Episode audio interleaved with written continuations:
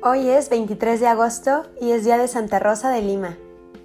Nació en Lima, Perú, en 1586, año de hecho de la aparición de la Virgen en Chinquinquirá. Fue Rosa la primera mujer americana declarada santa por la Iglesia Católica. Al nacer, sus padres la llamaron Isabel, luego se cambiará el nombre a Rosa. Desde pequeñita, Rosa tuvo una gran inclinación a la oración y a la meditación.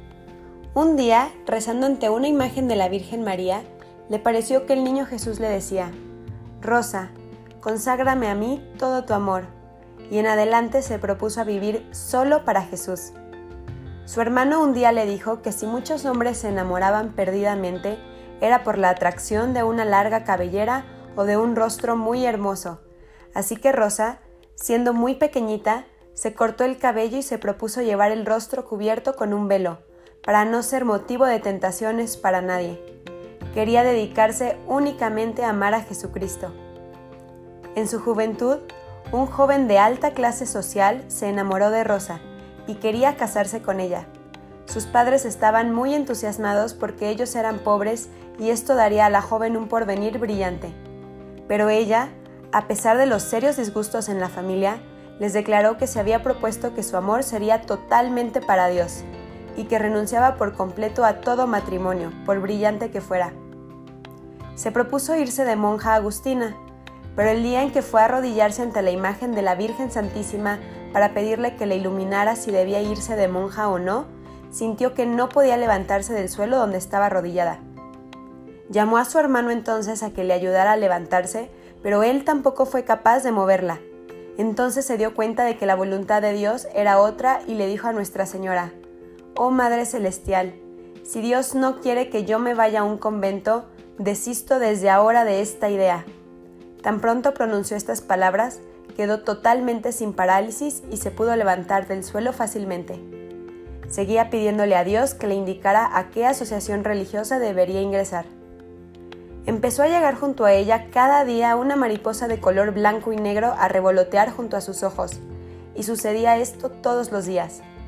Con esto le pareció entender que debería buscar una asociación que tuviera un hábito de blanco y negro, y descubrió que eran las terciarias dominicanas, unas mujeres que se vestían con túnica blanca y manto negro y llevaban vida como de religiosas, pero no lo eran, pero vivían, pues vivían en sus propias casas y por eso no se llamaban religiosas, sino terciarias, y pidió ser admitida y la aceptaron. Después se enteró que la más famosa terciaria dominicana es Santa Catalina de Siena, y se propuso estudiar su vida e imitarla en todo. Pero empezó a pasar que la gente admirada de su comportamiento empezó a señalarla y a llamarla santa. Rosa sabía que nada es tan peligroso como la vanidad y el orgullo y el deseo de ser querida y admirada, así que se fabricó una pequeña habitación en el ático de la casa donde vivía y allí se dedicó a practicar por largas horas del día y de la noche sus meditaciones, sus penitencias y sus muchas oraciones. Allí pasará el resto de su vida y solamente saldrá para ir a misa o a socorrer a algún enfermo. El demonio la atacaba de muy diversas maneras, y las tentaciones impuras la hacían sufrir enormemente. Además, le llegaban épocas de terribles sequedades espirituales en las cuales todo lo que fuera oración, meditación o penitencias le producía horror y asco. Como sus penitencias empezaron a ser más y la gente veía lo radical que era, se empezaron a burlar de su comportamiento y los mismos familiares la consideraban equivocada en su modo de vivir. Alguna vez le protestó amorosamente a Jesucristo por todo esto diciéndole, Señor, ¿y a dónde te vas cuando me dejas sola en estas terribles tempestades? Y oyó que Jesús le decía unas palabras hermosas que se me quedan grabadas. Yo no me he ido lejos, estaba en tu espíritu dirigiendo todo para que la barquilla de tu alma no sucumbiera en medio de, la tempestad. Santa Rosa de Lima se caracteriza por haber hecho muchas penitencias y pasado muchas mortificaciones, tantas que algunos libros ni siquiera las quieren mencionar.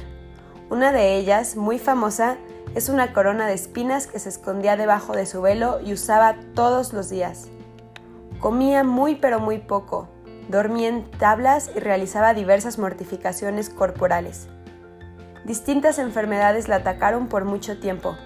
Cuando algunas personas la criticaban por sus demasiadas y fuertes penitencias, les respondía, Si ustedes supieran lo hermosa que es un alma sin pecado, estarían dispuestos a sufrir cualquier martirio con tal de mantener el alma en gracia de Dios. Y ella sí que lo sufrió. En sus últimos meses exclamaba, Nunca pensé que una persona tuviera que sufrir tanto, tanto como lo que yo estoy sufriendo, pero Jesucristo me concede valor para soportarlo todo. Los últimos años vivía continuamente en un ambiente de oración mística, con la mente casi ya más en el cielo que en la tierra. Su oración y sus sacrificios y penitencias conseguían numerosas conversiones de pecadores en su ciudad y en el país y aumento de fervor en muchos religiosos y sacerdotes. En la ciudad de Lima había ya una convicción general de que esta muchacha era una verdadera santa. A Santa Rosa se le representa vestida con su túnica negra y blanca y con una corona de rosas rojas. Santa Rosa de Lima nos muestra cómo es un alma que ama y adora, a Dios por sobre todas las cosas.